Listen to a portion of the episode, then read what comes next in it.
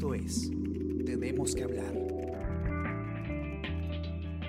Hola a todos, ¿qué tal? ¿Cómo están? Yo soy Ariana Lira y hoy tenemos que hablar de la ONP, porque como ustedes ya se deben haber enterado, eh, de madrugada, cerca de la una de, la mañana del martes, el Congreso ha aprobado, y, por mayoría además, eh, la propuesta que aprueba el retiro de fondos de la ONP eh, hasta por 4.300 soles. ¿no? Esto a pesar de que, como ya habíamos conversado previamente, eh, el gobierno eh, había ya convocado a, algunos legisladores para hacerles la, la, observación de que la norma sería inviable. ¿no? Habíamos hablado nosotros ya previamente en este espacio de, cómo a pesar de la urgencia que tiene un, importantísimo sector de la población de disponer de fondos, de disponer de liquidez en este momento tan grave que es eh, la, pandemia por el coronavirus, eh, el sistema de la ONP funciona distinto al sistema privado de pensiones y, bueno, a diferencia de, la AFP donde cada uno tiene una cuenta individual donde sus aportes se van acumulando,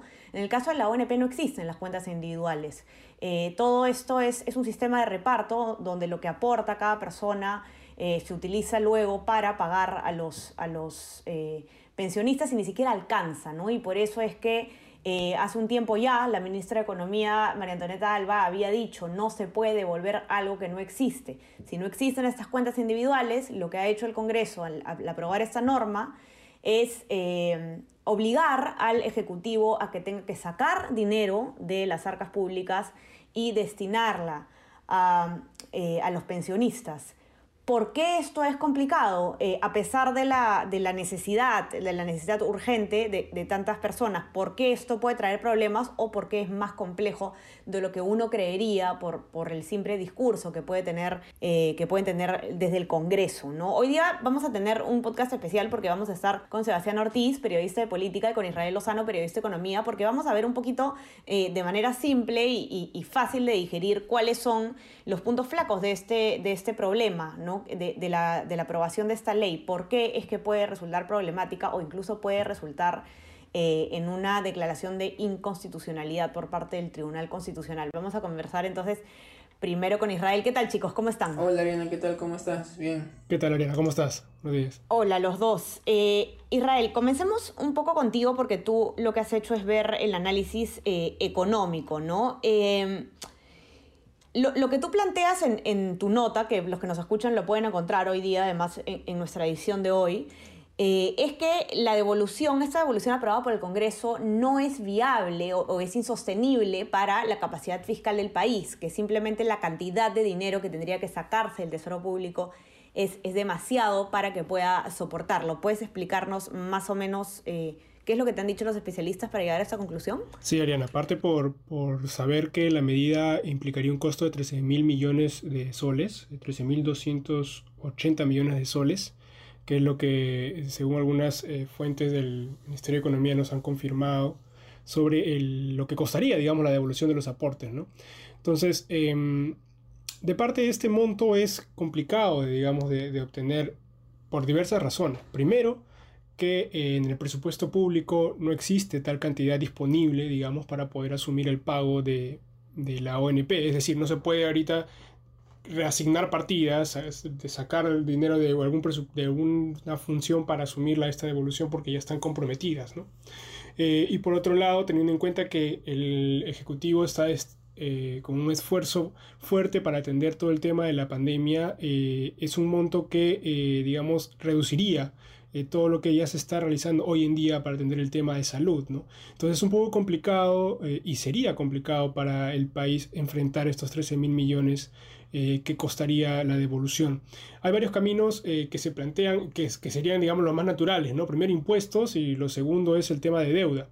Pero conversamos con algunos economistas. El, el economista Luis Alberto Eres Minaya menciona, por ejemplo, que si se decide por el tema de deuda es poco complicado en vista que eh, la propuesta no resulta técnica. Entonces, al no ser técnica no se puede tomar las previsiones necesarias o las, o las que deberían ser para poder estructurar un presupuesto y con eso emitir deuda que pueda permitir financiar la devolución.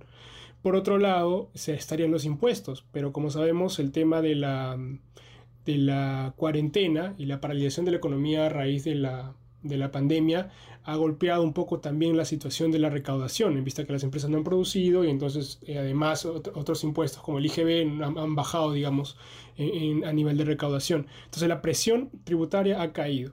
Y para que esto se recupere estamos hablando de unos tres, un mínimo 3 a 4 años, ¿no?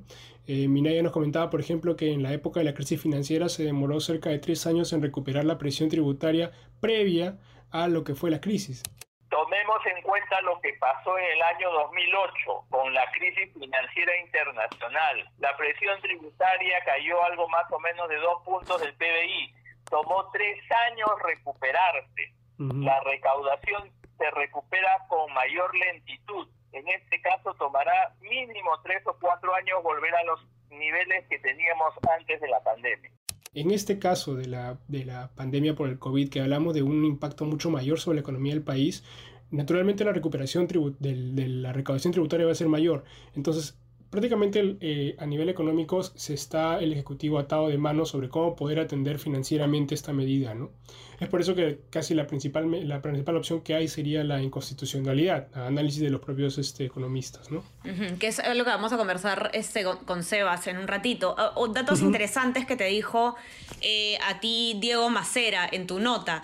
Eh, lo que se pretende sacar de las arcas para pagar estos aportes, para devolver esos aportes, es el doble de lo que se gasta al año en Caliwarma, en Juntos, en Pensión 65, en Cunamás y otros programas sociales. También es el equivalente a toda la brecha de infraestructura de corto plazo en telecomunicaciones. Es un poco para que eh, nos demos una idea de, la cantidad de dinero eh, del cual está... Eh, sobre el cual está decidiendo el Congreso, ¿no? A pesar de que el Congreso en realidad, según la Constitución, no tiene derecho a, digamos, no, no, tiene la potestad de decidir sobre los gastos públicos.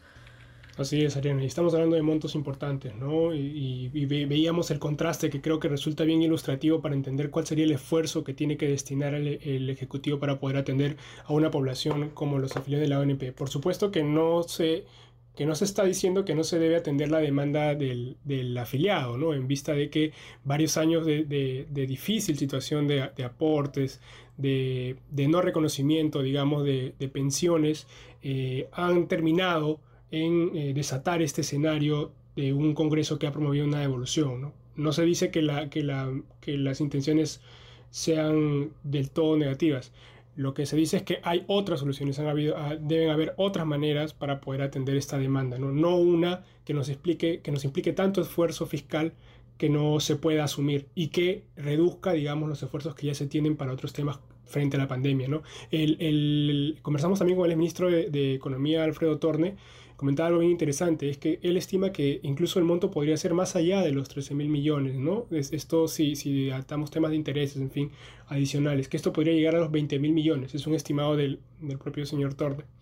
En primer lugar, yo no creo que sean 13 mil millones, o sea, mis cálculos llegan cerca a los 20 mil.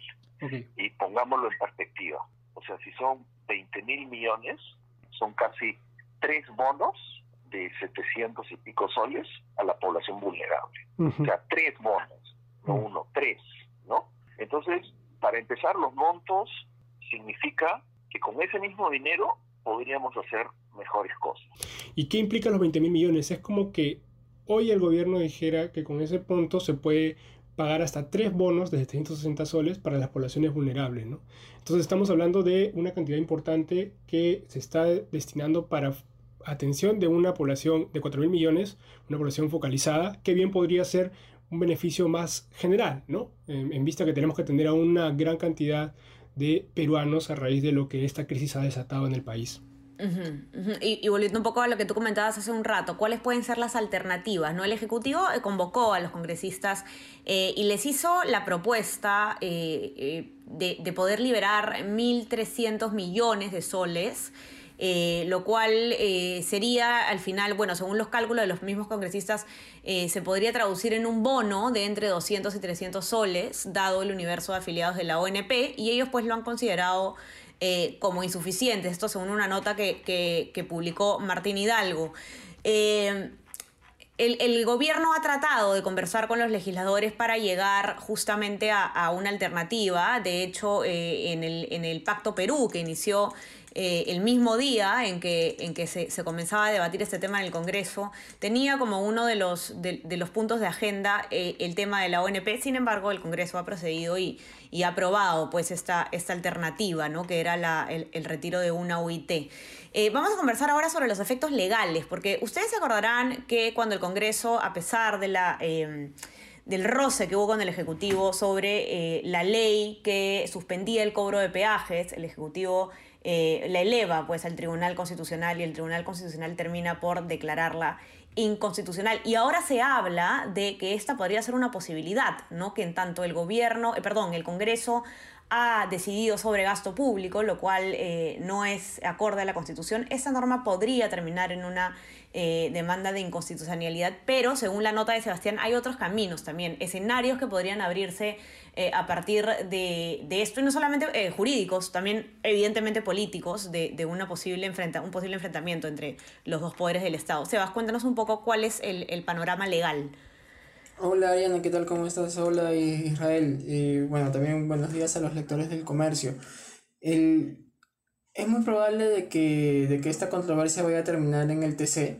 Ya la ministra de Justicia, Ana Neira, el día, el día domingo adelantó de que si la ley era aprobada, eh, no les iba a quedar más opción que recurrir al Tribunal Constitucional y el día lunes, mientras el Pleno del Congreso debatía la, la, norma para liberar los fondos de la ONP, el jefe del gabinete ministerial, el señor Martos, eh, también adelantó de que iban a, a observar la, la, norma. Entonces, el procedimiento es el siguiente. El Congreso envía la autógrafa de ley al, al Ejecutivo para que éste la, la promulgue o la observe. Tiene 15 días para hacer una de estas dos opciones.